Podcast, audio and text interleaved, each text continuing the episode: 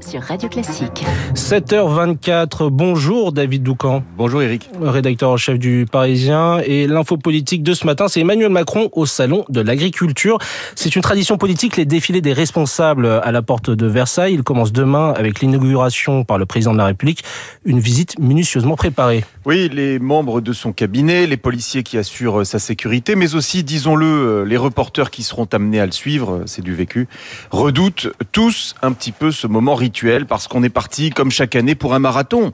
Il veut refaire la tournée des Grands-Ducs. Cela risque d'être de 7h à 22h, avance l'ex-député Renaissance agriculteur de son État, Jean-Baptiste Moreau, euh, qui est toujours très consulté par l'Élysée lorsqu'il s'agit de préparer la grand-messe. Consulté parce que les sujets à déminer ne manquent pas.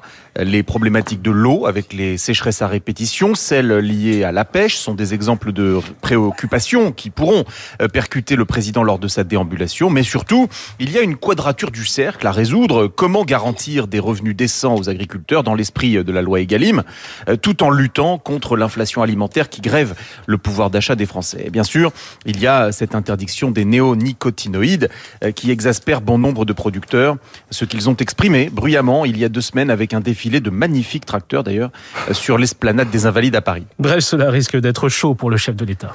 Oui, mais la visite a été très préparée en amont. Le président a reçu une à une toutes les fédérations agricoles cette semaine à l'Elysée. Le puissant secrétaire général du Palais, Alexis Collère, a demandé à tous les ministres et les élus d'être euh, très attentifs aux sujets agricoles. Par exemple, en demandant euh, aux parlementaires macronistes de faire barrage à un amendement du Sénat euh, visant à suspendre le seuil de vente à perte jusqu'au 1er janvier 2025 pour, 2025, pardon, pour cause d'inflation. La FNSEA y avait vu une provocation inacceptable. Bref, cette opération déminage depuis une dizaine de jours. Toutefois, les échanges rugueux sont inévitables. Ils font partie de la tradition, surtout qu'au salon, il n'y a pas que les professionnels, il y a aussi le public et évidemment la réforme des retraites et le pouvoir d'achat seront au menu. Emmanuel Macron euh, sera probablement interpellé, comme ce fut le cas lors de son déplacement à Rungis mardi. Et au fond, son cabinet a tendance à s'en effrayer davantage que lui. Le président aime se tenir à portée d'engueulade, pour reprendre son expression fétiche, parce qu'il veut convaincre les personnes les plus directement concernées par les réformes qu'il entreprend. Il est possible qu'il soit servi. Demain, l'un de ses vieux amis conclut, tant mieux. Si ça cogne un peu, c'est là qu'il est le meilleur. Merci David Doucan. Et on accueille aussi David Abiker, les titres de la presse. À la une ce matin, David, euh, un an de guerre.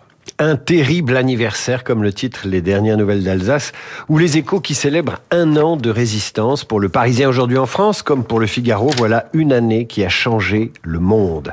Un an après, l'Ukraine debout, titre Libération. Pourquoi la Russie doit perdre la guerre, explique pour sa part l'opinion quand la Croix s'intéresse aux civils dans l'effort de guerre. L'Est républicain évoque le courage d'un peuple. Faut-il encore durcir les sanctions économiques contre la Russie, s'interroge la tribune. Enfin, la Provence se projette déjà dans la deuxième année du conflit et titre hélas Ukraine en deux. Merci David Abiker. Et en studio, on retrouve Guillaume Durand pour cette matinale spéciale sur Radio Classique. Mm, bonjour à tous et bienvenue effectivement pour cette matinale spéciale. Un an de guerre. Nous allons recevoir le très nombreux invités. Je vais les citer tout à l'heure. Donc Hubert Védrine, l'ancien ministre des Affaires étrangères, donc habiteur 15, mais auparavant Christelle Brigodeau qui sera en direct par téléphone de Livre, grand reporter au Parisien. Hélène Blanc qui est politologue au CNRS et qui publie un livre passionnant. Goodbye Poutine, Christian Macarian pour les dernières informations, un journal imprévisible qui va vous raconter l'intégralité de la guerre avant le journal de 8 heures et Lucille Bréau. Donc après Hubert Védrine.